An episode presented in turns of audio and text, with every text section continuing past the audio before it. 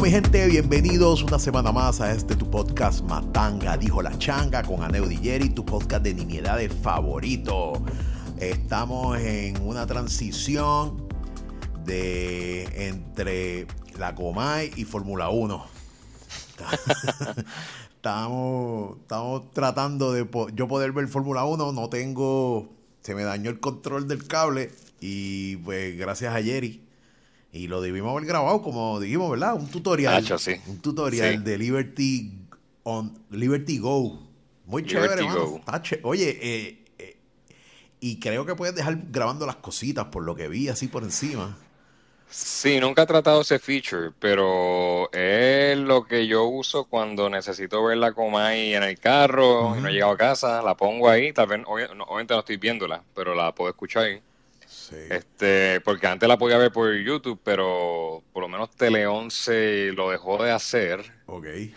Y hay otros que son escondidos, que a veces tú escribes la Comay live y la encuentras de otra gente que está transmitiéndola. Pero Liberty Go no falla, no falla. Que Cobo, Cobo, está atrás. Es que lo que pasa es que también es un baby boomer, ¿verdad? Pero Cobo debería ser una plataforma móvil completa de la Comay que te tire notificaciones y hmm. chisme. Pues, si, pagas el. ¿Sabes qué? Si pagas Podría. seguro que sí. Si pagas el, el tier más alto, pues entonces pues puedes eh, enterarte un Te enteras de los chismes al momento. No tienes que esperar que salgan en el programa. Y, con más detalles jugosos y fotos y entrevistas. El tipo se está comiendo una mierda y hay gente que pagaría por eso, ¿viste? Inclusive la misma gente que ¿sabes? La misma gente que, depende de Cobo para mover sus programas, porque muchos programas por ahí lo que hablan es lo que repite él, a veces. Aunque esa era la norma antes, ¿me entiendes? Yo no sé cómo, no sé. No sé, se está comiendo la mierda. Sí, sí, pero yo por lo menos ahí te podría decir que ahora mismo, en estos momentos, yo no sería uno de los que pagaría por eso. pero, es pero es porque yo tengo mano tanta suscripción que estoy volviéndome loco. Yo sé que de momento, siempre estoy viendo, me están cobrando el Hulu, el Disney Plus, el Netflix. Este... ¿Cómo tú tienes el Hulu? ¿El que viene bundled con Disney Plus? ¿O aparte? Sí. Sí, sí es bundled. Y también, ah, también tengo algo de ESPN. Con ESPN. Pero, pero, hay algo pero hay algo raro porque yo lo cogí eh, no sé, me cobran una parte, me la cobran a la tarjeta y por la, y la, hay otra parte que me la cobran por PayPal. Mm. Pero es por PayPal a la tarjeta. Pero tengo que ver por cómo está configurado, porque es que yo creo que yo tengo un, el, yo tengo el Hulu que es sin comerciales. Ok. Y yo creo que en ese momento no estaban dando esa opción para hacer el bundle. Así que lo que me cobraban era la diferencia. Vaya, pues yo te voy a decir una cosa, yo tengo Hulu, ¿verdad? Ajá. Con ese bundle. Ah, no es Disney Plus el que no he podido instalar en el televisor, es Hulu. Hulu, por alguna razón, el app para Samsung, y me estuve chequeando y tiene que ver algo con, con un setting en el televisor, pero yo dije, ah, yo no veo tanto esta mierda. Anyway, eh, el que yo tengo es el que tiene anuncios, pero los anuncios no arrancan. Como que es como que si viniera un anuncio y le pasa por encima, y yo, nice. sí, eso me, eso me ha pasado a mí también. No tienen nada que venderme. Pero, tal, pero debe, ser, debe ser también el programa que estás viendo, por lo menos con Family Guy, siempre eran comerciales. Ah, yo estaba viendo este American Dad. Me puse el día. Tal vez como, eh, pues tal vez como, tal vez, y, tal vez era un season viejo o algo, no sé. ¿Y ese, ese programa todavía continúa? Pues no sé, no sé, pero este, yo, o sea, no quise ver lo último porque me traté de poner donde me quedé. Yo lo veía full fiel hace par de años y arranqué de ahí. Y, y nada, fue el, de hecho fue el sábado, el domingo este que grabamos hace dos semanas que, venía la tormenta. Y dije, ya no, no tengo nada que hacer porque está lloviendo afuera, qué sé yo. Pero Hulu, no, por alguna razón, no lo puede instalar en el, en el televisor. Si alguien tiene idea que es, yo busqué y es que es algo. Ay, no importa tampoco, yo no. Yo lo que hice es que me fui por el browser del televisor y, y entré a hulu.com y qué sé yo. Pero no es nada, es bien malo ese browser de Samsung. Ok, ok. Pues mira, hablando de, mencionaste el día de la tormenta, este, ahora, ahora mismo está el huracán Ida. Eso está caliente, ¿oíste? de camino a Luisiana. Eso está caliente. Sí, vientos de 150 millas por hora. Pero es categoría 3. No, subió, ahora es categoría 4. Diablo. Chicos, que está caliente ese, ese Golfo de México. Está calientito. Sí, sí, sí. Y, también ya se está acercando septiembre, que es cuando yo creo que mejor se pone el, eh, eh, ambiente para los huracanes. Sí, Ahí es que empiezan a coger fuerza. Yo, eh, ¿dónde fue que lo vi? Yo creo que fue en Facebook. Yo vi una sola foto y, y recogió todo el contexto de, lo que está pasando. Yo vi una foto de Mayhem en el, en el, en el aeropuerto. Sí. Y yo dije, ¿Tú pensaste que eso era Afganistán? Yo juraba que eso era Afganistán. y, yo, pero, y yo dije, wow, pero pasa es que esa gente, la memoria de esa gente no está bien parada. Y para más decirte, yo no sé, yo no te lo había mencionado la última vez. La doña quiere ir a New Orleans hace tiempo. Y puse ah. en Hopper los viajes.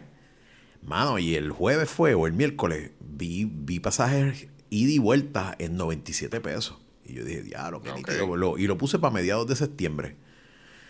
Pero cuando vi la foto y, y, asocié todo, yo dije, mmm, septiembre, New Orleans, caos, nada que ver. Nada que ver. Porque es, que es, que es de un momento a otro. Es de un Sí, mano, salió de la nada este, sí, sí.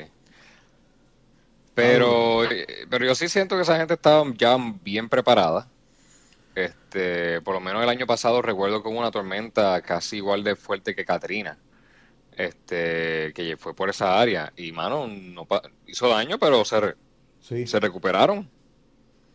No es como en Puerto Rico, que yo sí sé que estamos más preparados que, que estamos más preparados ahora para María, pero eso es decir que en vez de tres meses sin luz vamos a estar un mes y medio. Así de bien, o sea, así como mejoramos. De, tres meses lo bajamos a un mes. Este, yo, yo, lo único que me preocupa es que veo muchos aguacates en todos lados. Y eso es superstición vieja.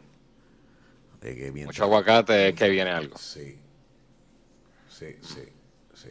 Pero eh, nada, mano. Aquí, a, mí, lo más que me preocupa es, es la gente que no esté lista, mano. Y, ¿sabes? Que, que ahora mismo hay mucha gente en la calle, brother, viviendo en la calle. Viviendo me da. Yo no sé, brother, que, que, que yo no sé. No, no, no sé qué yo no creo que sea por falta de dinero. Eso, eso es cierto. Yo, yo siempre creo que tal vez eso es un problema, un problema mental. ¿Verdad que sí? De esa, de esa persona, sí, porque yo creo que ahora mismo, si de verdad, de verdad, de verdad, alguien está en la calle, no tiene nada, yo siento que puede ir, yo siento que hay algún sitio donde va a poder ir a, un hospital psiquiátrico, a un hogar crea, a algún área donde yo estoy seguro que le van a poder dar una cama. Este, sí. Yo, y, y hombres que. Yo antes salía. Te voy a contar esta historia. Yo antes salía los domingos bien temprano. De hecho, eh, sí, cuando Matanga se grababa otro día de la semana. Y salía al viejo San Juan a caminar durante la pandemia. Bien temprano, 7, 8. Que no había mucha gente por allí. Entonces, pues. Era como una especie de ejercicio. Y cerca de el, de uno de los parkings que hay, era este muchacho que, que se ve que no es usuario de droga. Y porque, ¿sabes? Tú, tú sabes, mano, la gente que tiene calle los reconoce de lejos. Pero ese muchacho lo veíamos y siempre sentado en el mismo sitio, durmiendo. Y, y un día pues me da con preguntarle. Y entonces pues no habla español, lo que habla es inglés. Y yo, mano, ¿estás bien? Sí. Este, tú necesitas algo, porque ya, ya habíamos ido como dos veces y lo veíamos siempre y, y no, estoy bien. Y yo, hermano, como quiera que sea, toma estos chavos. Yo no me acuerdo cuánto le di, como 40 pesos. Porque es que se veía que no es justo, se ve, se ve que no. Y, y qué sé yo. Y al otro día, al otro domingo, pues le pregunto, mire, que tú sea, tú necesitas algo, ¿no? Y que tú haces por ahí. Yo soy de las Islas Vírgenes y, y, qué sé yo, y estoy por ahí. Y yo como que no entendía. Eso fue a principios de pandemia, estaba, estoy hablando mayo. Qué sé yo, yo creo que no, de, no, mala mía, Matanga no había empezado todavía. Y, y qué tú sabes hacer, qué puedo hacer por ti. No, yo, yo a mí lo que me gusta es jugar baloncesto. Entonces, pues, ah. pues ahora que tú me dices que el problema mental es, mano, me hace clic, porque el tipo no se ve que es usuario se ve que puede conseguir un trabajo porque es un tipo grande, o sea, es un moreno grande, se ve saludable, pero tiene que ser algo mental, mano, porque es que, y, y, ah, y a lo que voy, los otros días pasé un domingo y lo vi en el mismo sitio de siempre. Entonces, pues, tú, por más jodido que estés, tú quieres como que echar para adelante, ¿me entiendes? Tú, no, tú quieres dejar de vivir en la calle. Sí. Y todavía está en el mismo sitio, mano, en la misma esquina, brother. Sí. Tiene que ser Oye, algo mental. Sí, sí, este. Y hay diferentes niveles de, problemas mentales, porque recuerdo que me contaron una vez un compañero eh, de la high que, se encontró con otro, este, que estaba en el Army. Y, le, y le preguntan, bueno, tal vez eso no es un problema mental, pero le pregunta, oye, ¿y por qué fuiste para el Army? Y la contestación fue que es que me gustan las metralletas. Wow, eso es un problema mental. No, no, no, eso es. Ese nivel está peor del que yo estoy hablando. Oye, la cosa es que eso son preferencias. Si de verdad a mí me gustan las metralletas, ¿dónde puedo ir para conseguir una y usarla a diario? Pues el Army, ¿verdad? Sí, pero ¿y si te ponen a hacer otra cosa? ¿Sabes? y te gustan las metralletas, bueno, bueno, bueno. Es buena lógica, fíjate. Es buena. No, no, no. Oye, no, no, que ahora lo estoy analizando bien. Oye, esa persona está segura de lo que quiere y lo hizo para conseguirlo. Me gustan las metralletas. Me gustan las metralletas. Esa es mi motivación para estar en el Army. No es dar un poco de mí para la, para esta, para eh, la nación a la cual yo, o sea, en donde vivo, ni, ni por la gente que ha muerto en ataques terroristas. No, no, es que yo ah, quiero metralletas. Tocaste, tocaste algo que lo tengo hasta apuntado para hablar. Ajá. Mano. Afganistán. El talibán es Afganistán. Que, sí. Dime otra pérdida de trillones de dólares tan brutal como esa. Dime. Dime, dime en qué. Yo me acuerdo que yo vi una película de Richard Pryor. Yo también, no sé si es la que yo creo que es, pero. que él hereda. Brewster's Millions. Yo la vi, yo la vi. tiene que gastar cuánto, un millón de pesos al día, si no... No, tiene que gastar 30 millones en un mes, exacto, un millón de pesos al día, 30 millones en un mes, para poder heredar 400. Hacho, esa premisa está, esa premisa de esa película está tan buena y Richard Pryor es buenísimo. Pues loco, Estados Unidos le ganó. Ah, no te preocupes, ya tú vas a ver cómo yo gasto billones al año por 20 años. yo, Brewster, mano, qué chico, o sea, y no, oye, olvídate de los chavos. La pérdida de vidas americanas, humanas, por. Oye, pero, pero, o sea que meterse allí, mano, y, dejarlo. Se quedó igual todo. Exacto, pero tú, ¿qué, qué, qué, tú estás pensando? ¿Nunca debimos haber ido en un principio? En efecto. Para dejarlo como, para dejarlo como lo dejaron.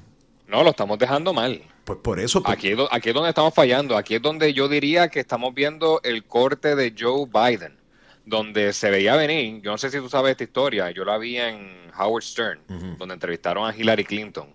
El día que, que mataron a Obama, digo, a, a Osama. Ajá este, estaban reunidos con Obama, el presidente, Joe Biden, su vicepresidente, Hillary Clinton, la secretaria de Estado, y Joe Biden dijo, mano, no, no vayamos, no, no, no, vay, no hagamos nada, no, no vayamos por él, ¿Por qué? No me acuerdo por, qué. Déjalo por ahí. Pero él fue de las personas más, con el rango más alto que dijo, no vayamos, como que él estaba buscando cero conflicto. Y al final, ¿qué pasó? Se aprobó, fuimos, lo matamos, y yo diría que fue un gran día para la nación americana, un día que celebraron. Este, la gente lo vio como que una victoria, sí, logramos nuestro cumplido, ganamos. Y ahora que, pero ¿qué pasó después? Se quedaron, se quedaron, se quedaron con Obama, se quedaron con Donald Trump. pero cuando llega Joe Biden, vámonos, vámonos, vámonos.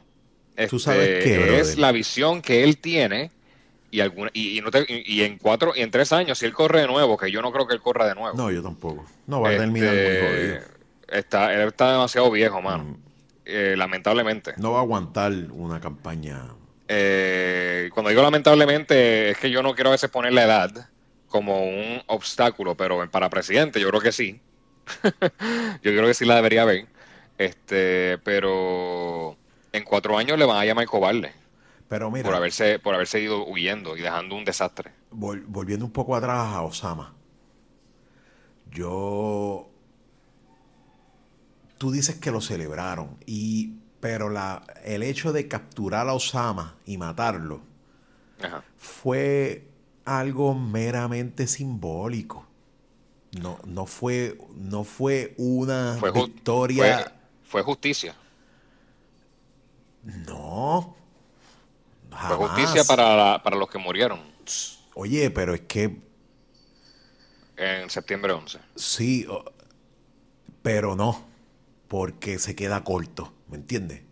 Ah, por eso, por eso es que yo creo que no nos fuimos. Faltaba mucho más por hacer.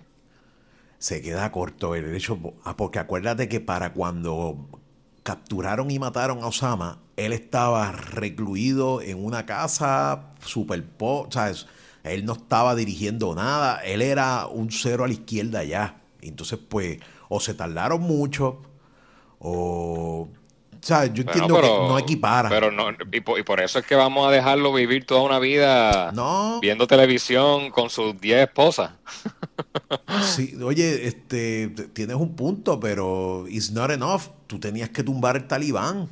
¿Y qué pasó? Pues fall- fallamos, Joe Biden falló. Pero Joe porque Biden Joe no. Biden, si el, el, Eh, el ejército lo que dijo- lleva eh, allí son 20 años, Joe Biden no tiene allí de presidente 20 años.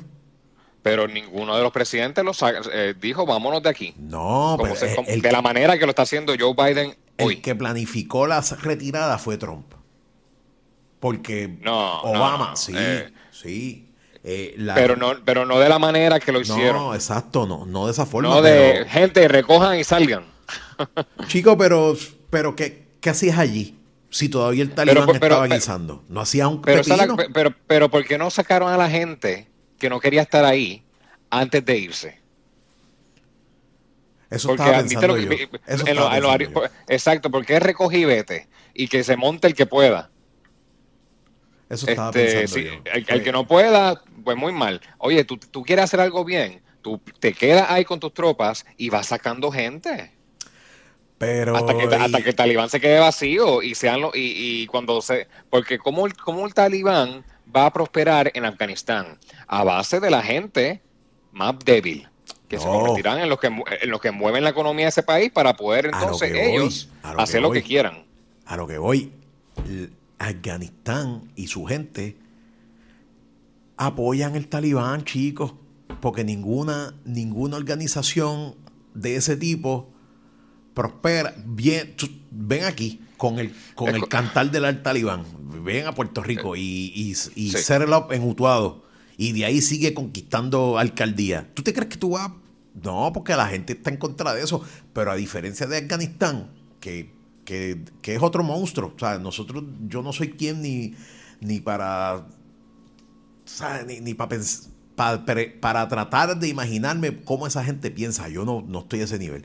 Pero en efecto es algo que ese pueblo apoya, porque cómo carajo obtienen las armas, cómo carajo tú, el mismo ejército, el ejército de Afganistán dejan los puestos de...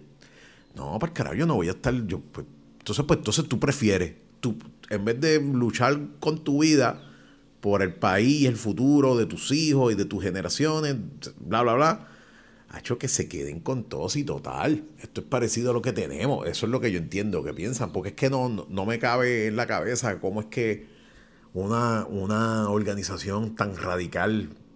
Oye, y por encima de eso, la que la, la del atenta, atentado no, la del la de la explosión de los otros días, no fueron los talibanes, es otra secta y que más agresiva. Entonces, pues, Déjalos que se jodan, es lo que yo digo. vámonos para la mierda. Yo, yo hubiese hecho igual que Biden. Ah, no, esta gente está al garete. Olvídate, deja, déjalos que se jodan ahí. Ay, no. Sí, jurado, jurado, porque entonces lo que hago es que refuerzo mis fronteras y mis cosas. Deja que se jodan ahí, si eso es lo que ellos quieren. Porque, chicos, tú, tú tienes 20 años entrenando gente, gastando millones, poniendo recursos, inclusive vida de tu gente, para tratar de enseñarle a la gente que, que el proceso democrático es probablemente lo más beneficioso lo más beneficioso para el país y con todo y eso te importa un pepino, pues que se jodan con sus cabras. Jódete. yo, hice, yo, hice, un comentario bien despectivo y, la doña me miró, pero a los otros días ni me acuerdo, era bueno para decirlo aquí, pero jódanse, jódanse. pero los, inocentes que ahora van a ser casi esclavos del talibán es lo que les tocó. ahora ahí voy. oye, llevan 20 años ahí.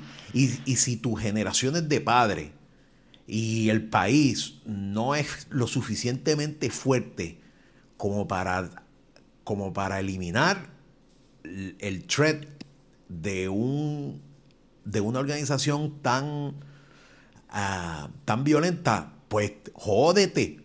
Me da pena. Oye, me da pena. Pero ¿qué tengo que hacer yo gastando ahí millones para después dejarlo como se quedó? Porque el propósito de esos 20 años era que el país siguiera por su propio curso, que es lo que entiendo yo. Era eliminar el talibán. Ah, no pudimos. Olvídate. Next, pues vamos a hacer que la gente sea lo suficientemente eh, resiliente como para que eviten que esta gente se quede. Next, no pudimos, pues vamos. Eso es lo que quiere. Si, si tu país es un país de cobardes y de terroristas, pues jódete. Me da pena. Me, da bastante pena, pero iris what it is. ¿Qué, puedes hacer? Que tienes que tú estar mandando a tu primo, a tu tío, a tu amigo, a un país a defender una cosa que, que ellos ni entienden ni desean, que es la democracia. Pues jódanse. Y te digo, me da pena porque ahora hay un mix de la gente que creció bajo, bajo la pseudodemocracia que había con lo que viene ahora. Y, ahí es que está el, la falla social ahora mismo, lo que viene para esa gente. Pero, mano, ¿qué puedo hacer? pues yo me hubiera quedado, hubiera sacado a la gente primero este y después sacaba las tropas. Pero es que sacar un país entero está duro. pero, pero tú, como tú dices, llevamos 20 años. Pudimos haber empezado hace 5. Sí, eso sí. Sí, pero, pero hace 5 años no estaba Biden. Él como que todo o nada. Y te digo, y va a quedar mal. Y probablemente, ¿sabes? Ya nada más con estos 13 soldados que murieron esta semana, eh, Biden está Oye, y con, con tú decirme eso de que no estaba Biden, estás reconociendo que Biden es el problema. No, porque yo lo que entiendo es que él tomó una decisión que más nadie quería tomar. O, nos quedamos todavía. Él, pudo, haber dicho, eh, él pudo haber dicho, vamos a empezar a sacar la gente porque ya en tres años, ya en tres años vamos a irnos a sacar las tropas de aquí y la gente toma reacción. Deja acá, ¿y por qué él toma esa decisión? Porque él debe tener información que nosotros no tenemos. Bueno, entiendo que es porque ya él entendía que era tiempo, llevamos 20 años. Él está tratando de, tal vez, tal vez está tratando de lograr algo. Tal vez él, va a querer vender esto entre, eh, después como que no, yo traje paz a Estados Unidos. Ya, ya estábamos en una guerra de 20 años y yo la detuve. Así que denme el premio Nobel de la Paz, que fui yo el que la detuve. Este, él está, tratando de cosechar un legado a cuanto a como pueda, porque tal vez sabe que no va a poder hacer mucho más de lo que está haciendo ahora. Muchas razones, muchas razones, honestamente, pero yo no veo, pues la única buena podría ser para los para los soldados que los soldados que no querían estar ahí. Sí. Esa es la única buena que yo podría entender que hay. Acuérdate que es, para empezar, eso no es una guerra, ya, eso era una ellos tienen un nombre, es como una... no es una guerra, es un sitio. Pues una ocupación, o algo, pero... Pero ya la ocupación estaba tan a medias y para empezar, yo no creo que le estaba sacando provecho Estados Unidos a eso para nada. no le estaban sacando provecho. Si tú me dices que estaban teniendo control de las minas de litio, que es lo, de los es el petróleo de, de Afganistán, pues yo te digo, coño, men, pues estamos garantizando baterías de celulares y miel, pero ni eso, o sea, no estaban... Es que también es, es, una decisión difícil, pero pues él quiso terminar el trago amargo, de mala forma.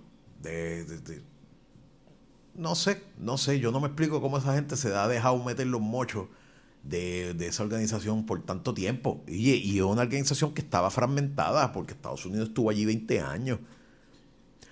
Pero yo, yo lo que creo es que Afganistán es un país como, como, mano, cada cual por su lado. Y, ah, tú quieres ser Talibán, pues brega, pues yo sigo aquí con mi cabra y mis cosas. ¿Qué carajo? Tranquilo. Con mi cabra. Sí. sí, como si fueran mis hijos. Sí, o sea, después que. Porque es que no. Yo. Ay, mano. Ya, no, es que no sé, mano. Estoy, estoy, estoy hablando desde un punto tan ignorante. Yo de seguro parezco un jodido bruto. Pero es que no. No, oye, pero es que eso es lo que quiere nuestra audiencia. si quieren un punto razonable de gente conocimiento, vayan al podcast de Rubén Sánchez. Exacto, si quieren escuchar a alguien diciendo cosas coherentes, lo siento, da, no. Pero yo aquí. Este es nuestro punto de vista ignorante. Exacto. ese eslogan está bueno. Y ese eslogan está bueno. Ese eslogan está bueno. Matanga dijo la changa, para los que quieren un punto de vista ignorante. Exacto. Eso es lo que vendemos aquí. Ah, eso es lo que se y lo, damos, y, lo vendemos gratis o mejor oferta. Y lo vendemos bien, oíste, porque de seguro decimos una salta disparate. Pero es que estoy, estoy molesto con la misma gente de Afganistán, mano. Yo no, no sé. No, y, oye, y probablemente el talibán le paga a su gente. Y es de la forma en que hombres mantienen a sus familias. Pues yo creo que el terrorismo es una industria también. Sí, oye, y también vi que el presidente de Afganistán lo que hizo fue coger un montón de chavos y salió, y salió huyendo. para que tú pues por eso es que la corrupción es... Es corrupción, sí. no sé. Es que, es que imagínate, pero imagínate que le diga, el talibán llega, mira, presidente, te voy a dar estos chavos y te vas. Oh, pues te tengo que matar ahora. ¿Qué hago? No, chico, pues el tipo arrancó. tengo, no tiene tengo que matarte y grabarte y cortarte la cabeza y ponerlo en YouTube. ¿Qué tú hubieses hecho? A ver, presidente de Afganistán con, con que tú ves que Estados Unidos deja que el talibán haga lo que le dé la gana pues sabes qué, sabes qué, Anaudi, el presidente, el lo, mismo. Pero sabe lo que, el sabe lo que iba a haber hecho el presidente, pues, ok, pues yo soy el, que más manda, el, último en la, en top of the food chain. Yo tengo que morir en mi, en, mi país. Tú hubieses hecho tú, tú, tú, tu presidente no, de No, no, yo, yo no sé si yo lo hubiera hecho. Tú con una barba y todo. Bestial. No, pero, pero lo que yo esperaría de un presidente. Ah, no, chacho, que va. Chacho, para carajo. Yo hubiese, yo me hubiese. Si yo soy presidente, es que no puedo hablar de cosas de vida o muerte, yo no tengo idea. yo hubiese hecho lo mismo. Chacho, jódanse ahí. olvídate. Recojo mi también, exacto, también, también depende del país. Y como que, pero es que aquí también sabe más de lo allá de lo que hay que, que yo. Como que mira, pero que aquí lo hay. Son, es una muerte segura. Cada cual por su lado. Eso es una muerte segura. No es como, no es como Ricky que pues recogió y se fue al aeropuerto y se fue y no le pasó nada. O sea, no. Eh, yo creo que su última semana él la pasó en Dorado. Sí, probablemente. él, no, él, no, él no volvió a la fortaleza después. Ahora, ahora bien, esas, eh, ese comportamiento de Afganistán, eh, eso que es que es que ellos son, son menos civilizados, son medio salvajes. ¿Por qué un país llega a eso? ¿Por qué? Por, ¿por qué una religión puede tomar tanto extremo? ¿cómo esa gente es capaz de dar la vida por, por matar infieles? Esos son, esos para mí son enigmas de la mente de la mente humana. Yo no.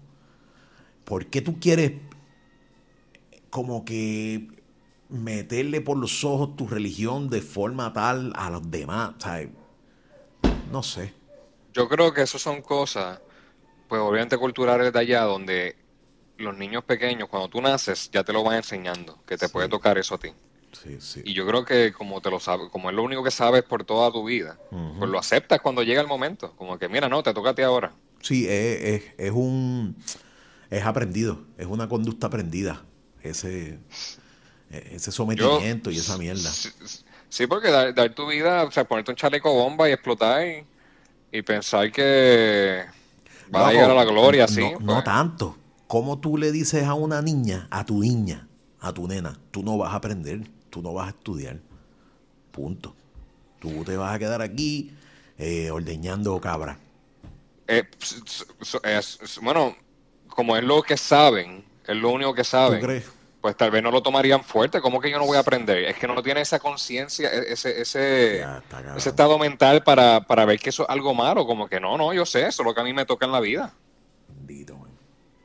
Es cultural. ¿Y cómo tú matas una cultura? ¿Cómo tú cambias la cultura? Uy. Eh, está, fuerte.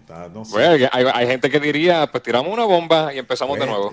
La, cultura de ese país es tal que, que ese estado de caos, de opresión, es lo que conoce y es lo que prefiere. Tuvieron 20 años con la ayuda de, de, Estados Unidos hacer lo... ¿Qué es esto? Tuvieron 20 años y no... No, no sé. Nada, este... Ya yo como quiera creo que... Yo creo que ahora que va a empezar en una guerra nueva. Porque ya en el aeropuerto tiraron una bomba, mataron a 12 soldados. 13. Eh, 13, después atacamos nosotros y creo que mataron a unos cuantos. Y después sí explotamos. O sea, vamos a estar de nuevo en la misma guerra. Eh, fue un error salir de Afganistán, le dieron reset al juego, a la guerra, y ahora estamos parece que empezando de nuevo. Este, y pasarán tal vez 20 años, habrá un ataque terrorista en Estados Unidos y volveremos a ocupar el sitio. Ay, Dios, tengo. La carrera va a empezar. Olvídate de eso. Afganistán que se. No, no, no, seguro, no, seguro, seguro. Este. No, no, yo creo que fue, tal vez. ¿Lo paramos aquí? No sé ni qué decirte, pero estoy. Eh, Afganistán y su gente me tienen molesto. Pero yo creo, oye, yo creo que eso es su preferencia. Mira, mírate esto. ¿Tú no crees que toda la gente de Cuba, si se ponen de acuerdo, eliminan ese tipo de, gobierno? Seguro, pero ¿sabes qué? Hay un montón de gente que apoya todavía la supuesta revolución. Oye, yo estaba escuchando un podcast que, que hay que en Cuba ahora mismo tú no sabes si tu vecino es el que chotea, que tú estás protestando en contra del castrismo. Tú no sabes si tu vecino... y entonces ahí es que venían y, ay, olvídate. Nosotros, oye, yo te digo una cosa, nosotros tenemos una suerte, brother. Yo entiendo que esto es más suerte que nada. El poder yo decir, mira, yo soy súper popular. Yo, y ¿sabes qué? Yo me lo busqué. A mí me llamaban a, mi teléfono. Eh, eh, eh, hola, este es el senador por el distrito de Cagua del partido PNP. Vota. Y yo una vez, y yo le di reply. Yo me acuerdo que estaba con José. Yo le dije, no soy el indicado, yo soy más popular que Luis Muñoz Marín. Parece que parece que la compañía de promoción dijo, ah, sí, hola, este es el senador por el Partido Popular. me viraron la tortilla. ¿Y sabes qué? Me los tengo que pujar porque he buscado, he buscado. Pero que, que tengo la libertad de poder hacer eso y decir eso vámonos. Vámonos. Yo creo que Afganistán, ¿cuánto llevamos? Ah, 30 minutos. Está bien. Si quieres, grabamos más tarde porque voy a ver la carrera. Está bien, está bien. Este. Qué mierda. No, vamos a, pues lo dejamos hasta aquí hoy. Este, Ah, Aquí hablé yo nada más hoy. Eh, eh, ¿Qué te iba a decir? ¿A, a qué hora acaba la carrera? no sé, depende.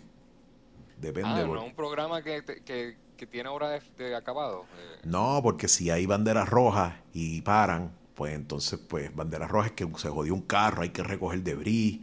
Pero usualmente ya, si empieza a las nueve, diez y media, ya está terminando.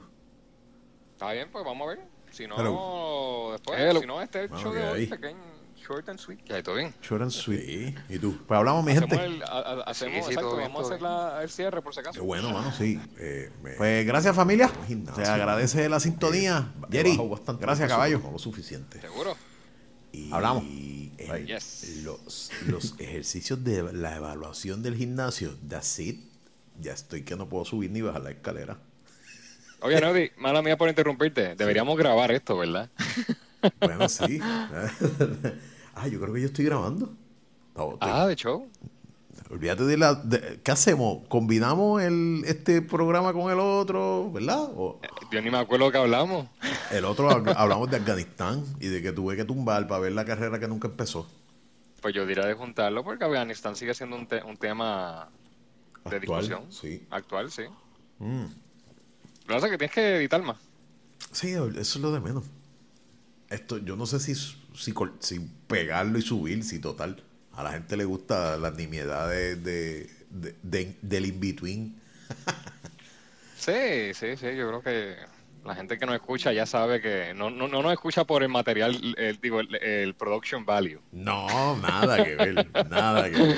Así que... Mira, tú sabes que ah, qué bueno que grabamos hoy, mano, porque es más, podemos hacer hasta, hasta otro programa. O, yo puedo mezclar una cosa con la otra, no sé. Pero hoy se cumplen 20 años del 9-11, mano. Eh, eso es correcto. Y eso, eso, correcto. a, y- a- a mí en lo personal, me da, este, no es melancolía, pero sí, pues es como esa sensación de que, de que vi- yo pude vivir eso, mano. Que una tristeza que pude vivir y, y, y el evento como tal fue sorprendente. O sea, eso, eso eh, eh, en, en la vida comercial y en la vida de Estados Unidos marcó un antes y después, pero en, en mí, es como que en mí también, ¿me entiendes? sí. Porque de ese Sí. momento yo, yo como que empecé a estar más pendiente a las noticias y me convertí en un news junkie de ese momento para abajo. Sí, Y- sí, sí. Y fue algo que, aunque tú no, sabes, como que nos tocó de cerca. Fue, yo sentí como que hubiese sido aquí en Puerto Rico. Full. Oye, sí, es la primera, yo creo que toda, genera, toda generación, eh, en cuestión de las personas, tiene esa noticia que los marca y siempre se acordarán de dónde estaban cuando ocurrió. Sí, Y, y te puedo dar ejemplo, cuando le dispararon a Kennedy, sí. Mi papá por lo menos se acuerda, dónde, sí, ¿sabes? todo el mundo sabe dónde, dónde uno estaba, que- el, que estuviera vivo para esa fecha. Este, el hombre en la luna, todo el mundo se acuerda. Este, y yo creo que para la generación nuestra, la tuya y mía, Neudi, no, no la, no, no nuestros hijos. Sí, sí, no, nosotros. este, De hecho, eh, septiembre hijos 11. No habían nacido. O sea que no. Bueno, Sí, los sí, exacto, exacto, exacto. Los grandes de aquí sí, pero. Eh, es- no, tengo que decir lo nuestro porque, pero exacto, yo, estaba en la high cuando sucedió esto. ah, tú estabas en la high. Sí, Bueno, yo estaba sí. en mi, empezando mi año senior en la high. Ok. Y yo estaba en la cafetería de la escuela cuando no, cuando yo me enteré.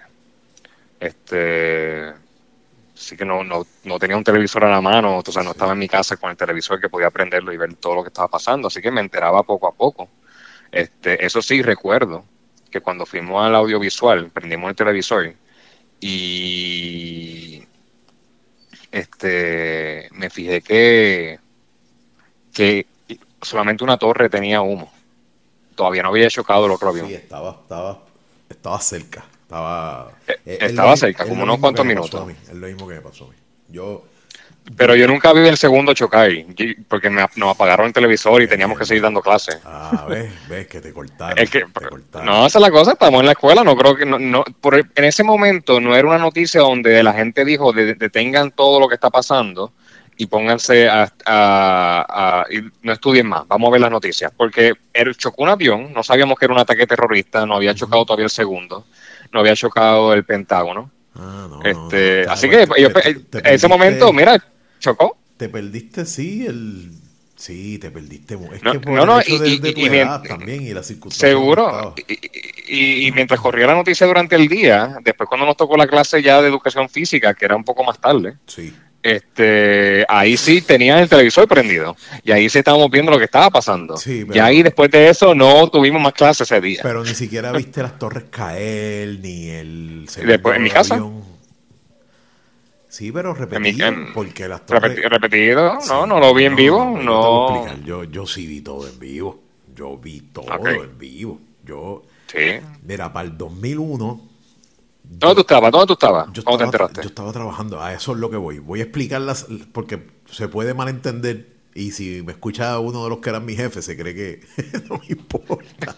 Hablando televisión. sí, no, escucha ya para el 2001 yo me había graduado de mi primer bachillerato en física. Y, un semestre antes de graduarme ya yo tenía trabajo en esta compañía aquí en Sidra que hacía lentes de contacto. Yo era técnico en las líneas de producción, arreglaba todas las máquinas, pero a, a la generación mía de técnicos la contrataron porque habían traído un set de máquinas nuevos y pues era un poquito más complejo y qué sé yo, y querían técnicos con bachillerato. Va. Mm. Eh, yo empiezo en diciembre del 99 en esa compañía y para febrero del 2000 me ponen a trabajar el tercer turno. Y estuvo, estuvo, hecho, tercer turno, eso estaba pensando yo los otros días. Diablo, trabajar el tercer turno te cambia la vida porque te cambia el reloj interno y entonces pues pasar la vida el día cansado. El, ser humano no está hecho para dormir de día, punto. Hay, hay algo malo, hay, ¿sabes? Anyway, fue un año y pico que trabajé de noche y después surge una oportunidad con el Departamento de Servicios Técnicos de hacer investigación en en la línea de producción de diferentes cosas y ahí me, me sacan del tercer turno y empiezo a trabajar el primer turno con mi pana que se llama Emilio Almodóvar, que se había graduado antes que yo de física y empezamos. ¿Y qué pasa? ¿Por qué ese detalle es importante? Porque al, al yo no estar atado a un turno de producción en específico, yo literalmente pues teníamos bastante libertad en términos de horario y de dónde puedes estar y qué estás haciendo. ¿Entiendes? No, o sea, no, no tengo que estar específicamente con una línea de producción trabajando. Yo estaba, recuerdo que estábamos haciendo una investigación de ergonomía o, a un área. Anyway, éramos prácticamente nuestros propios jefes. ¿Qué pasa? Que una mañana, eso fue un martes, eh, de momento baja una persona de la cafetería al área donde estábamos trabajando y dice, diache, se, se, parece que se estrelló una avioneta en el, en el World Trade Center. Mm. Y, y Emilio, Millo, que es mi pana, el tipo, el tipo es como Japón. O sea, el tipo tiene, el tipo es súper científico, pro militar, pero es bien, él es bien, es como republicano. O sea, súper científico, militar, pero bien, bien religioso. el tipo es raro, pero es tremendo tipo, mano. Y él dice, eso no es ninguna. Es, lo siento, pero eso no es ninguna avioneta. Ese espacio aéreo, desde, desde el incidente de, qué sé yo, del 97, está restringido. Y fíjate, mano, y, me dice, vamos para allá arriba. y fuimos a la cafetería y empezamos, y, y vimos, y en efecto, el humito vimos el humito. Ah, está ahí.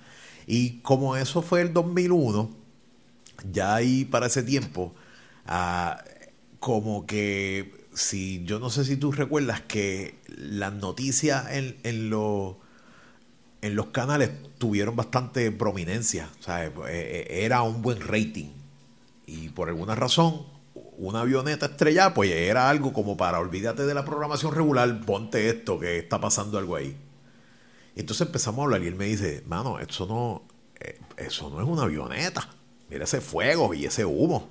Y comparado con ese edificio, yo estuve allí, bla, bla, bla. Y de momento que vemos el segundo avión, brother.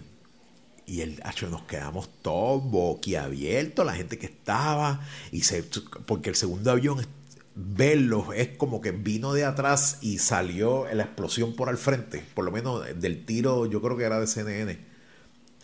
Y tú dices, diablo, ¿qué es esto? Y, y, y, y Emilio dice, eso es terrorismo. Lo dijo así, ¿oíste? Eso es terrorismo. Entonces, pero Millo habla como que, eso es terrorismo, te lo dije. pero todo el mundo estaba atónito. Y entonces, inclusive él dice, voy a preparar el Doffelback porque él estaba activo en la reserva. voy preparando el bulto porque hay guerra a ese nivel. A ese nivel. O sea, el tipo estaba prediciendo el futuro con, con esa explosión. Y nada, y y como no teníamos que estar en un área de producción, nos quedamos allí, divagando, haciendo un podcast interno. No, eso pasó por esto. Cuando, porque el primer choque fue a las 8 y 47, el segundo fue a las 9 y pico, pero la primera torre lo que duró eran como 40 minutos antes de bajar y nosotros vimos eso mental. Y de ahí ya, o sea, al ver eso, todo el mundo paró y, y eso fue la orden del día. Oye, pero sí creo que ahí no fue la primera, la, segunda torre que chocaron fue la primera que se cayó. Yo no recuerdo, realmente. Sí. la primera fue la sur y la segunda fue la norte. Ah, yo no sé puede ser. Sí, puede ser. De hecho, es que estaba, es que estoy, tengo la mente fresca porque vi, vi un video que, subió el nuevo día hoy que está bueno, mano. Está, está, está, de verdad que es que me, me trae recuerdo porque porque este suceso demuestra lo frágil que, somos como nación, mano. Somos. Está, duro. Está, y, por encima de eso, pensar que hay gente que tiene eso en la mente está. Está, durito. Y, era un, tipo nuevo de, terrorismo. De ahí para abajo es que apretó las, las reglas de viajar y y oye, y siempre que yo voy, que yo planeo un viaje a Disney, pasa algo. Y ya yo, para ese septiembre, ya yo decía, pues mira, en Navidad voy para Disney. y, y no pude ir porque acuérdate que se cayó la bolsa de valores, este, de ahí para abajo todo empezó a encarecer, hermano, se puso la economía bien mala, empezó la guerra. Y yo dije, no, mano, no, no, este no es el momento. Y me pasó lo, ahora también que tenía los pasajes y todo y el COVID me jodió el viaje. Anyway, este, eso fue, brother. Luego de eso, era todo el tiempo CNN pendiente y de ahí, ¿sabes? Que si cuánta gente murió. Eh, yo recuerdo ver la gente corriendo con las caras llenas de, ¿sabes? La cámara el camarógrafo empezar a correr con la cámara cuando cayó una o de las segundas torres. Eso está bien, estuvo bien duro, brother. El 911. Hace 20 años. 20 años, mano. Se dice fácil, pero 20 años un montón. Ah, se fueron rápido cuando me quedo pensando. Yo la última vez que estuve en Nueva York fui al, al, monumento. Ah, y de hecho fui el día de mi cumpleaños. Yo dije, yo tengo que ir ahí y entonces en el monumento, cuando tú cumples años, que eres una de las víctimas, te ponen una flor amarilla. Okay. entonces, como era mi cumpleaños y vi, ¿sabes? Como que, como que de alguna forma me reflejé. Yo dije, mano, esto, es, esto era gente que tenía una vida normal, que, que se le que se le puso en pausa. en pausa no, ¿sabes? Que se le, se le perdió la vida. Y había un par de gente cumpliendo años el mismo, el mismo día que yo. Bendito me dio cosita, me, dio tristeza, mano.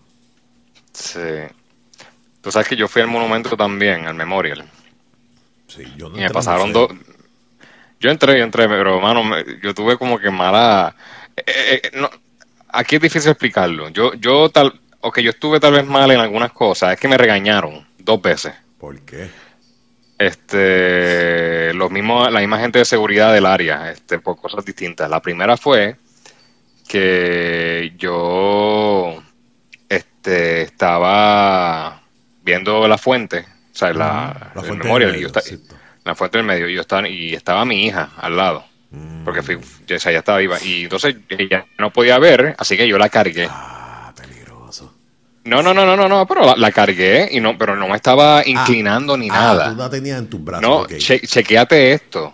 Yo la cargué y, los, y estaba parado bien, pero los pies de ella estaban tocando donde están los nombres. Ah, ok. Y el guardia me dice, tú no puedes poner a tu hija para irse encima de los nombres de las, de las personas. Y yo dije, está bien, se- se- seguro, sí, no hay problema. Pero no fue malintencionado, es que eh, la altura Sí, de ella, sí. cuando la cargué, pues estaban guindando los pies y tocaron los nombres. Ya están bien pendientes. Allí sí que están bien pendientes. Pero no, pero eh, eh, obviamente no estaban pendientes, pero pero cuando me lo dijo fue como que le estaba molestando, como que como tú lo vas a pisotear. Sí, ¿Estás sí. tú loco? Este, este, oh, drama, drama. No, no, y, y después la segunda cosa que me regañaron, entramos al museo y voy a tomar la primera foto de la cámara y se le sale el flash a la cámara.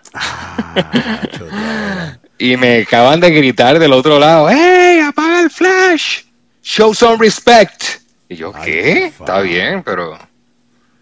Pero, Dios mío, ya lo sí. apagué sin La querer. gente- la gente está bien sensible allí. Estaba, no, oye, eso fue hace mucho tiempo. Eh, bueno, si estaba mi hija viva, yo fui como, ella tenía como dos años, así que eso fue como hace cuatro años. No sé, pero estaban sensitivos todavía. Sí, imagínate hoy. ¿Sabes? 20 Este, años. Oye, Biden firmó unos papeles para que. Firmó algo para que den información. O sea, suelte papelería del FBI. ah, sí, eso lo hacen todo el tiempo, hasta con el asesinato de Kennedy, siempre están diciendo que soltaron documentos nuevos. Yo, y- yo no creo que eso haya sido un inside job. Punto. O sea, yo no. No, no, no. Eso o sea, es, imposible. No. Bueno, si fue un inside joy, si fue un insi- inside job, eh, fue en conjunto con el talibán, con Al con Al porque la gente que estaba en lo, lo que la gente, la gente que sabemos que estaba en- eh, dentro del avión, los que los que cogieron el avión, pues eran de por allá. Sí. Así que si era un inside job, fue algo Bueno, lo que pasa es que. Este. como lo de Kennedy, que dicen que fue un inside job, pero de la mano de, de cubano, de ruso, Ruso. de sí. Bueno, bueno, espérate, espérate, que se despertó a Neudi el, el malicioso de conspiracy theorist. Quizás sí eh, Dick Cheney y George Bush tenían mucho, pero extremadamente eh, deseo de meterse en Irak y en Afganistán. Se habrán hecho un, un libretito o algo para seguir. No, Pero- pero, pero pero, que- George, que- George, que- George Bush padre se metió en Irak y creo que nada pasó. O creo que invadieron Kuwait, pero No, al revés, eso- tú te Kuwait, pu- porque Irak había... bueno, exacto, exacto. No, Irak invadió Kuwait y esa fue la excusa para ir para Irak. Para Irak, ah, no, hay que ir para allá y hay que tomar posesión sí, de no, esto pero, y esto pero en el 92 ellos entraron a Irak y viraron. Y, y entonces entiendo que, que también eso es parte de la teoría porque se arrepintieron. Mira, nos teníamos que quedar aquí y nunca se metieron a Bagdad, no llegaron allá arriba. O sea, lo, lo bombardearon y todo y lo jodieron, pero no, no tomaron posesión como hicieron aquí en la guerra. Nada, este, yo... No, no, eh, lo que quiero decir con tu teoría es que no creo que mataron a 3.000 personas Sí. para poder invadir Quizás Irak o Afganistán. Yo he visto unos videos en YouTube que, que explican y acuérdate que también pueden ser actores y gente que buscando views y mierda que que, Ah, bueno, seguro. que que explican más o menos que era imposible que, que la estructura de, de de estas torres colapsara de esa forma que, que inclusive durante cuando van cayendo se ven unas explosiones más abajo y Ah, sí, sí, sí. tú sabes, tú sabes como que pero eh, eso Pues, es pero eso parte podía hacer mil cosas. ¿me ¿entiendes? Eso es parte de Sí. Y eso podían ser mil cosas, porque obviamente yo entendería que los ascensores de esos edificios tenían que tener, tal vez en esos tiempos no habían placas solares, era todo generador eléctrico. Si acaso pasaba una emergencia, eh, estoy seguro que hay líneas de gas por esa área. Esto fue algo inesperado, así que no es como que apagaron la línea de gas inmediatamente. Oye, Así que tú podías ver algo explotar ese día. oye, un, tercer edificio se cayó. Sí, no, oye, mira, por, encima de esto, tú sabes, este avión porque acuérdate que los aviones iban para Los Ángeles y estaban full de, ese fuel jet. Y ese fuel jet quema a una temperatura más heavy. Y no fue precisamente en, en, los últimos. No fue precisamente en los últimos pisos, fue del 71 al 90 y pico, que todavía quedaban como 25, 30 pisos más arriba que cuando cede, pues ese peso de arriba, ¿sabes? El edificio no lo pensaron tan, tan, tan bestial, ¿me entiendes? Como para aguantar 25 pisos cayéndole encima a los otros. Ah, que de alguna forma la estructura se comprometió en algún momento y colapsó. Y, y, una, tragedia moderna, brother. Y, entiendo que las vigas de ese edificio, aquí puedo estar mal, pero si recuerdo bien, eh, eran vigas de hierro y no de acero ah, no sé, como son hoy en día. Y el hierro tiende a derretirse con el calor. Sí, no sé. Y eso también... Eh, un revestimiento, pero yo creo que eh, eh, eh pelo y qué sé yo. Sí, es como lo de asbesto. Antes se usaba y cuando se dieron cuenta de un par de cosas ya no lo usan más. Oye, lo que...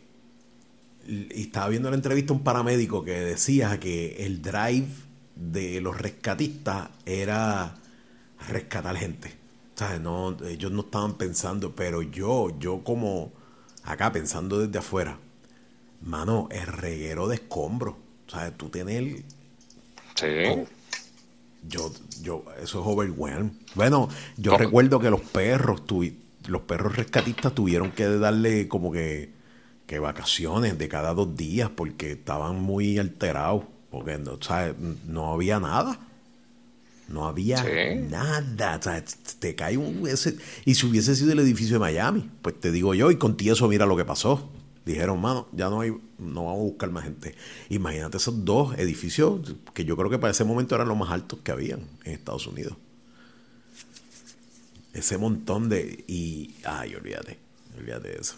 Diablo, eso está. No sé, a mí eso me marcó demasiado. Eso, parte de las cosas que uno se lleva como crecimiento y como, como frustración en la vida es ese evento, en mi caso.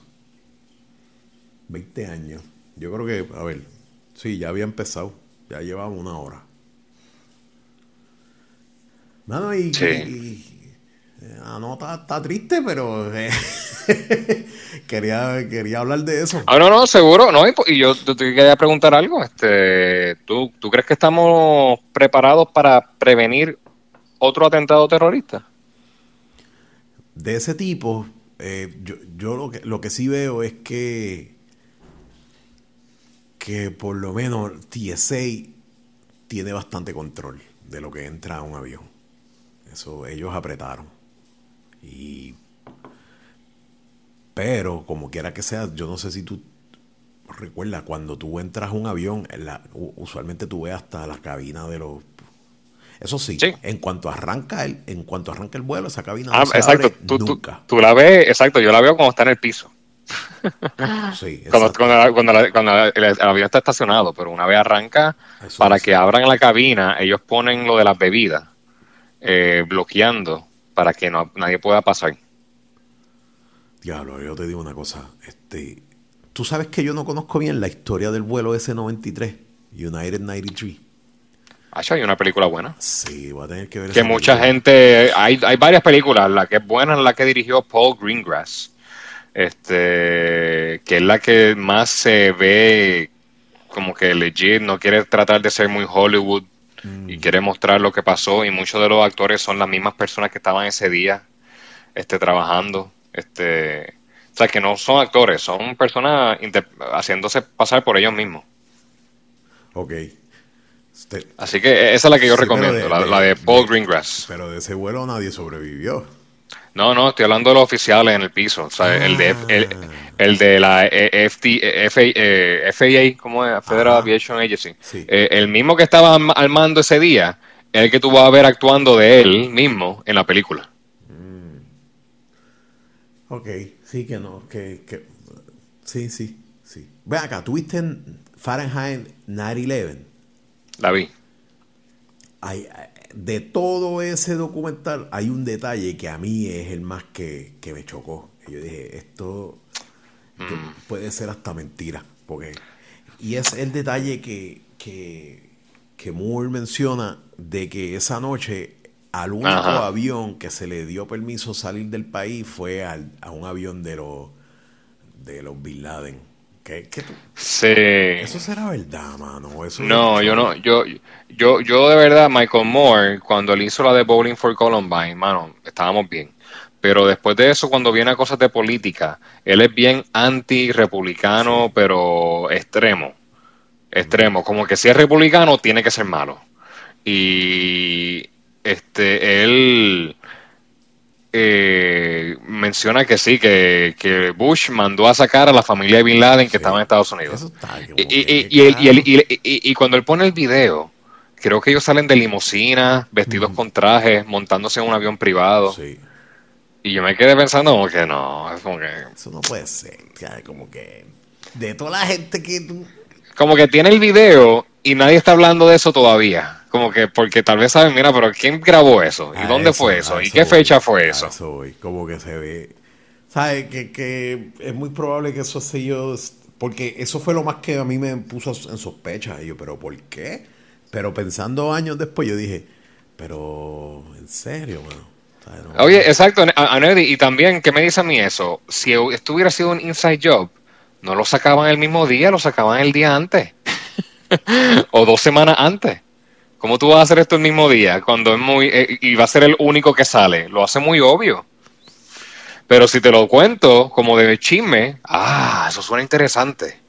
Así que yo lo veo como un poquito más de drama para ese documental, para que la gente diga, ah, wow, el único que sacaron fue el de ellos. Pues lo podían haber sacado el día antes.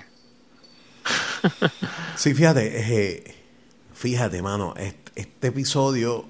Lo sacaban el día antes y nadie hubiera dicho nada. Mm, este episodio empata con el pasado, porque el pasado es la el retiro, que de hecho no lo hemos subido. El retiro de Afganistán y este episodio hablamos de por qué se metieron a Afganistán. Yo, yo te digo una cosa. Yo no, o sea, la guerra no justifica. Bueno, es que lo sabemos. Veinte años después lo podemos ver. No se justifica. O sea, el, el perder, qué sé yo, cuántos soldados, cuántos millones para dejar aquello allí. Y y la mierda es que los que coordinaron ese ataque son los que están mandando en Afganistán. Yo no me. O sea, perdimos el tiempo. Jerry. No, eh, esto, lo, bueno, no quiero repetir cosas de lo que hablamos en el episodio pasado, pero lo único que decir es que esto es un ciclo vicioso. Eh, si tuvimos 20 años en Afganistán, pues tal vez en 20 años es el próximo ataque terrorista grande. Este, y vamos a invadir Afganistán 20 años también, y después nos vamos, y después vuelven y atacan, y volvemos para allá. Eso es lo que yo veo pasar. Yo, porque es bien difícil. Eh, debimos haber tal vez reconstruido el país. Este hacerlo, ah, o sea, no simplemente coger la maleta y no, debimos haber hecho cosas diferentes. Así que yo veo que esto es pronto, ya, ya leí una noticia hoy de que mataron al expresidente de Afganistán, el talibán lo, lo ejecutó. ¿Cuál? ¿El que se fue con los este, chavos? El que se fue con los chavos. de verdad. Ah, diablo. Esa gente tiene... Pues, pero también él es loco, porque ¿cómo tú te quedas? ¿Cómo tú, tú escuchas que tu hermano se fue con un montón de chavos y tú te quedaste? Mira, talibanes matan al hermano del, ah, del ex vicepresidente de Afganistán, el vicepresidente. Así que tal vez el, el tal vez no sé tal vez ese fue sin chavo. se quedó esperando los chavos. Esa gente está armando allí. Eso están armando allí. No, por eso aquí, aquí no hay mucho que buscar. Este, no nos debimos haber ido. Debimos haber. Ah, no, no, sé, hasta claro, yo no sé cómo las cosas por allá pero de la misma manera que invadieron Puerto Rico. los americanos. Pues invadir Afganistán, quedarnos con eso allá. Bueno, lo que pasa es que... Pero, ¿pero cuántos? ¿100 años? ¿100 años? ¿Por qué 100 años? Para que la generación cambie, para que sea una nueva generación. Tú esperas 100 años. La gente va, va a ir muriendo, la ideología va a ir cambiando. Eh, es como Puerto Rico. yo creo que con, que más tiempo pasa, eh, la estadidad se vuelve más poderosa y lo vemos en las elecciones de aquí. no quiero mezclar los temas, pero lo que estoy hablando es que tú te quedas ahí y, que son, lo arreglas. Son invasiones. No, sí. no, lo puede. Lo que pasa es que yo no me. ¿Sabes? Te fuiste. Fuiste osado entiendo, en comparar Afganistán con Puerto Rico. Pero. Estoy comparando invasiones y la, de Puerto Rico es la que me vino a la mente. Es bastante válido. Y hay una similitud así, a la primera, a la primera. Mira, Afganistán llevaba muchos años bajo el régimen este de estos locos. Puerto Rico llevaba cientos de años bajo el régimen militar español. Sí, eh, y, este, Estados Unidos no pidió permiso para entrar. No pidieron permiso. y se metieron. Ah, entonces, mira, mira el detalle que está sabroso. Eh, todo es a raíz de un ataque, estoy diciendo el coach terrorista en Cuba. ¿Recuerda el, el, barco este que tumbaron, que le echaron la culpa al ejército español en Cuba? Sí, que eso, eso es una manera de tú empezar una guerra que tú querías. Mira, mm. que fueron ellos y vamos a invadirlo.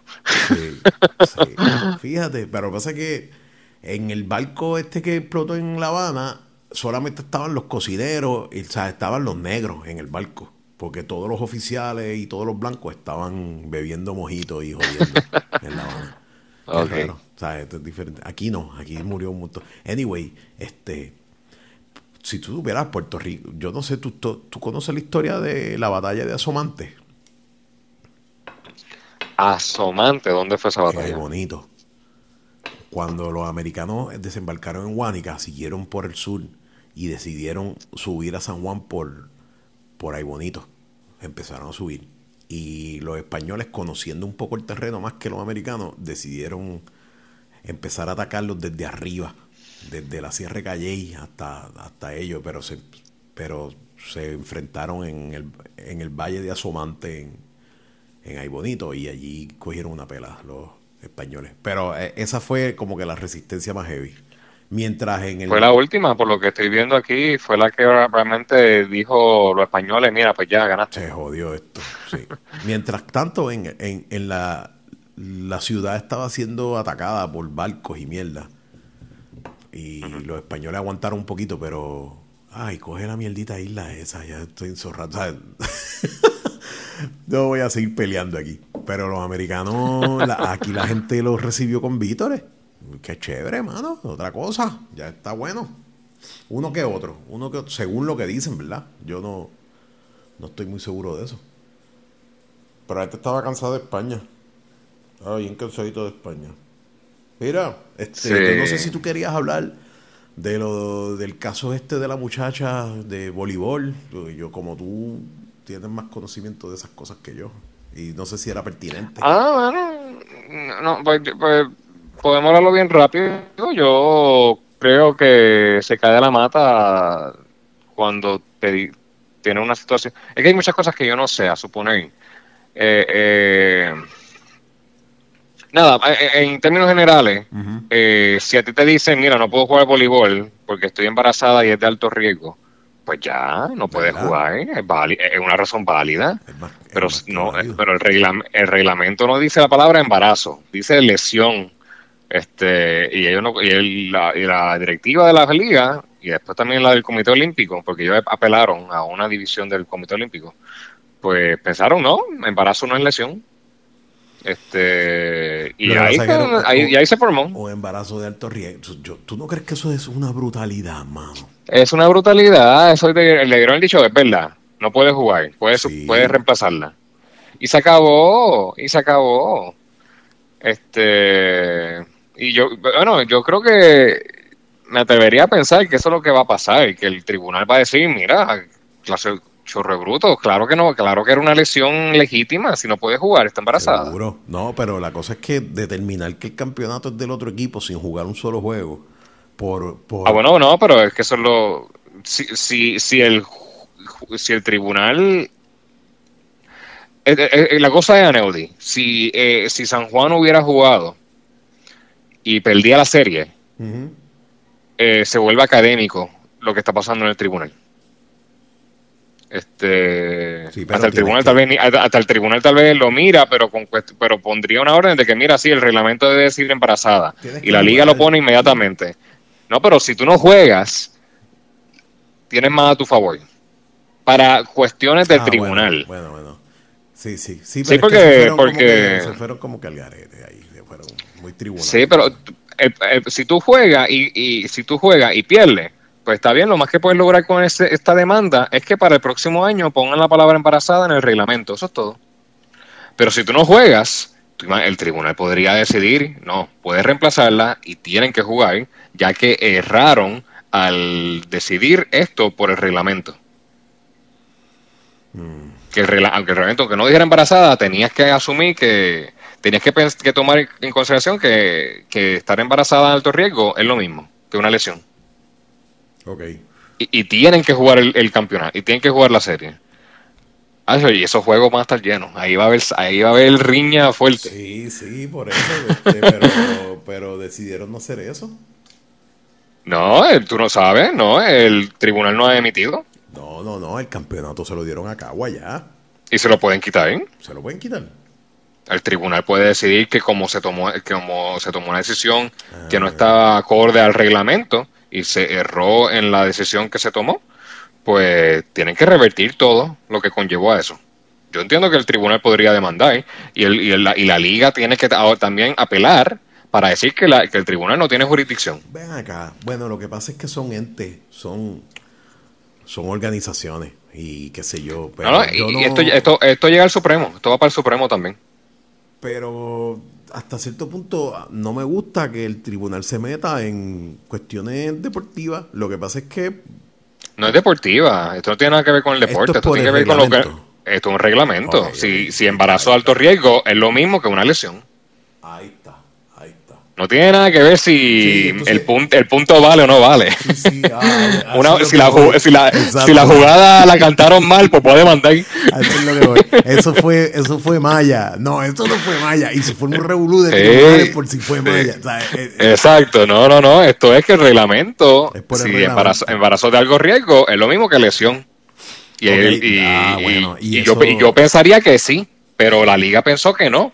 Pues el tribunal va a decidir y el tribunal va a decidir y yo entiendo que yo entiendo que si deciden que la liga está bien, eh, San Juan tal vez no apela, pero si la liga lo obligan a celebrar el juego, la serie, ellos van a apelar, el tribunal apelativo emitirá alguna decisión y no importa y el que pierda en el apelativo va a ir para el Supremo. Sí, y, la cosa seguro. Es que genera precedente, genera un precedente ahí para el futuro.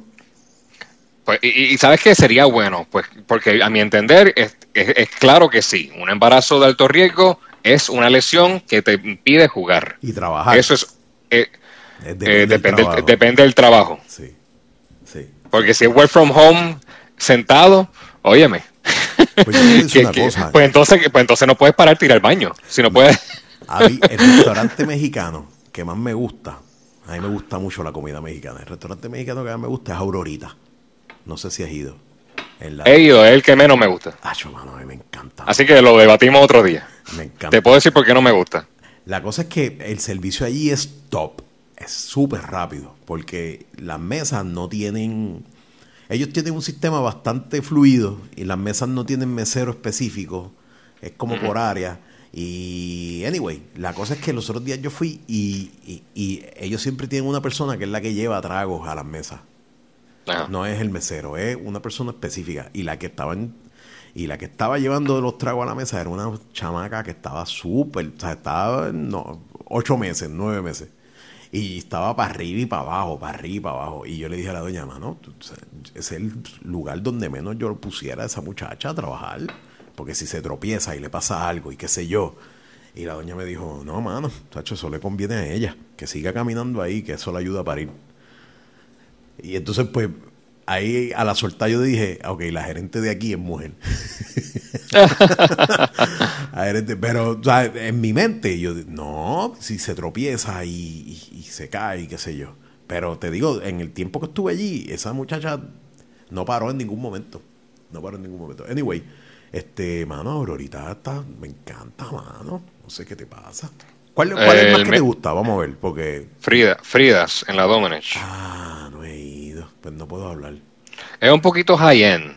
Y tal vez eso espanta a alguna gente. Porque va a ser más caro que Aurorita. Aurorita ama un chili.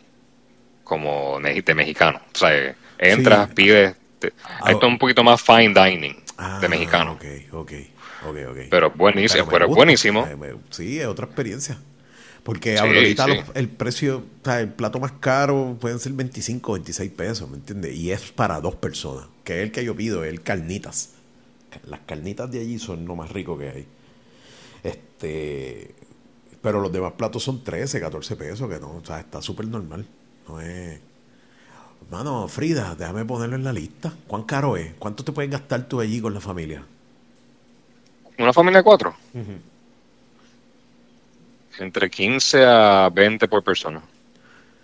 Ah, si es que pides plato, si es que pides plato interesante, si vas a pedir las quesadillas de pollo o el burrito de ah, pollo, pues tal vez 12 dólares cada uno. No es tan fine dining nada, ese, ese es el range de Aurorita. ¿Estamos hablando de no, Aurorita? No me jodas. ¿El de Guaynabo? No, Aurorita está... El que está al lado de la salida de para treparte en la autopista. Ese mismo, sí mismo. A mí me recomendaron eh, el que está en la Rubel, que se me olvidó el nombre. Que, el lema es: estos son tacos, los demás son chingaderas. Eh, Margarita. no, no, no. Me recomendaron: eh, está escondido, es como que. No, no, me dejes, no, no me dejes burrito. No, no, no es burrito. Te voy a buscar el nombre. Y te digo que salí hasta decepcionado. Le saqué una foto a lo que me comí, se lo envié a la persona que me lo que me lo que me lo recomendó. Y yo, esto es una mierda, brother. Este sitio es una mierda. Yo no sé. Tú, A ver, la Rubber. Totopos, no, esos Totopos por acá. A ver la Roosevelt.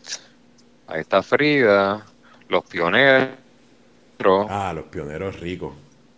De hecho, los pioneros es mejor que el sitio ese que me recomendaron. Pues mira, no sé si era la Roosevelt. Ah, no, esta es la Piñero. No es la Roosevelt. Es la Roosevelt, es la Roosevelt. Acá. Aquí estamos, vamos a ver. Eh, Están como en eh, México, México Lindo, Callejeros. Callejero.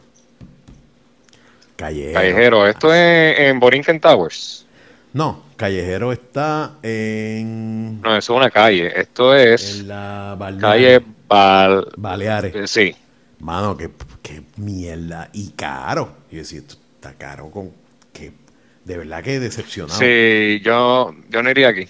no, yo no, iría aquí. no y, y, la cosa es que me lo vendieron. Esos son los mejores mexicanos. Esa es la experiencia México. Eso es lo que tú te comes. Y pues, pues no. O sea, esto está más, De verdad que salí hasta molesto. Porque nos sentamos afuera y nos comieron los mosquitos para empezar. Es una loquera, nada mierda. A mí no vuelvo.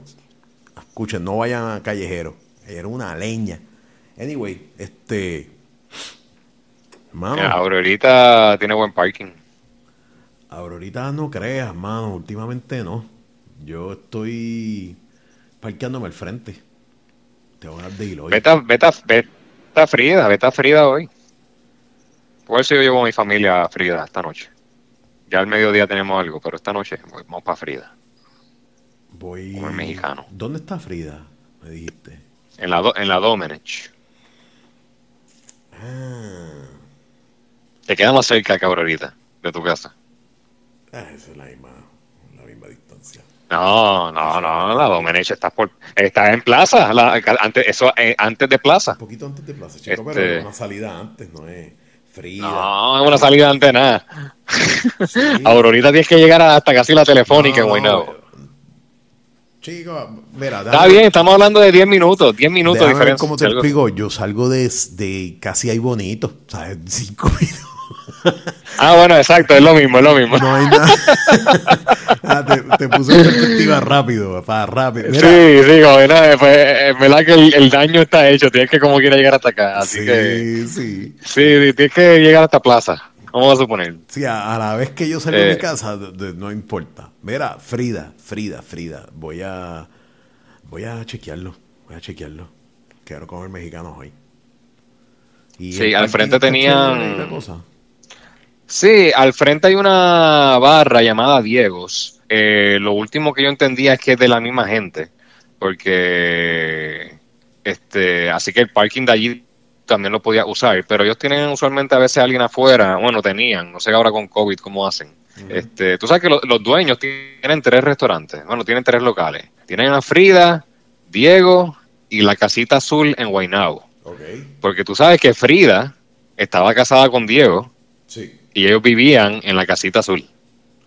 Ah, Así que no mantienen bien el fin. sí, sí, sí. Mira, eh, yo fui a un sitio nuevo en Guaynabo que me gustó. Eh, me gustó porque me pude sentar afuera, no había mucha gente y hay variedad bastante. Se llama la bichuela guisa. Tú sabes dónde queda, ¿verdad?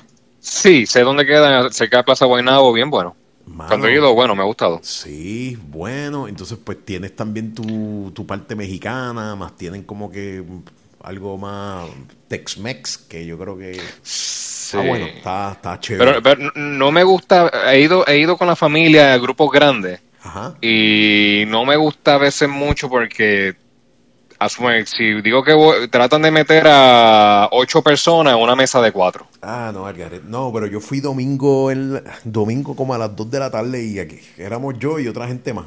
Y me senté afuera y, y yo dije, quiero sentarme en un sitio afuera.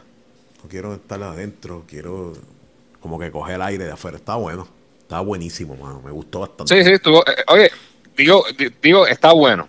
No es el mejor del mundo. No, exacto. Pero, Oye, pero, voy. Pero para lo que es, que como que quería comer afuera, pero no al sol. Y como estuvo bastante bueno, me gustó. No sé si vuelva.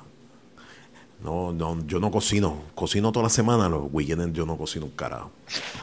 Lo que sí hice fue picaña el jueves. Diablo. Diablo, Jerry, brutal, ¿oíste? Brutal. Ah, porque compré, el sábado pasado compré al fin el, el barbecue. Compré un. Ah, sí, ¿en dónde lo compraste? Lo compré en Sears. Este, no lo compré yo. Digo, yo, yo completé. Porque me, lo pagó la doña de padre, cumpleaños, todo junto. Pues yo. Sí, porque yo le había dicho, no, no, no invierta en eso porque el mío funciona. El mío, y como el mío funcionaba. Pero se desesperó ella porque es que funciona, pero está feo. Y entonces, pues, tú sabes cómo es la mente femenina. Que no importa si funcione, tiene que verse bien primero. Y contra terraza nueva y, y un barbecue tomoso todo jodido, pues no. Y yo, pues está bien, pues, ¿qué quieres comprar? Entonces me compré uno bien chévere, full, full eh, Steel, que es lo que habíamos hablado. Full Steel.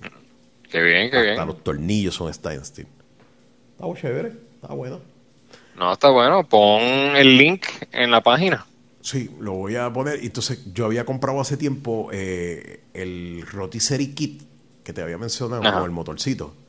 Ya lo ahí, entonces que cajó perfecto, cogí la picaña, la piqué, la, la piqué exactamente como. Voy a poner la foto. Voy a poner la foto. Exactamente como la pican en, en Fuego de Chao y Texas de Brasil, que como que la ensaltan en, en la espada. Y la puse a dar vuelta ahí y quedó brutal, mano. Brutal, brutal. Es más, ese es el update del barbecue, lo conseguí. Eh, más nada, no tengo más nada que, hablar. No, y cuando juntemos el, otro episodio, ahí va a correr largo. Corre largo. Así que yo, yo creo que estamos bien por hoy. Fuimos, fuimos, coño, Yeri, gracias, mano. Sí, sí, seguro, dale, gracias a ti. Es bueno hablar. Bueno, mi gente, este, esto es con el propósito de unir un episodio que nunca se tiró, pero eh, hablar del 911 me, me, gusta porque es, un tema que, nos tocó a mucha gente. Así que. Sí. Eh, gracias, familia. Gracias, Hablamos hasta entonces. Yes. hasta la próxima. Yes.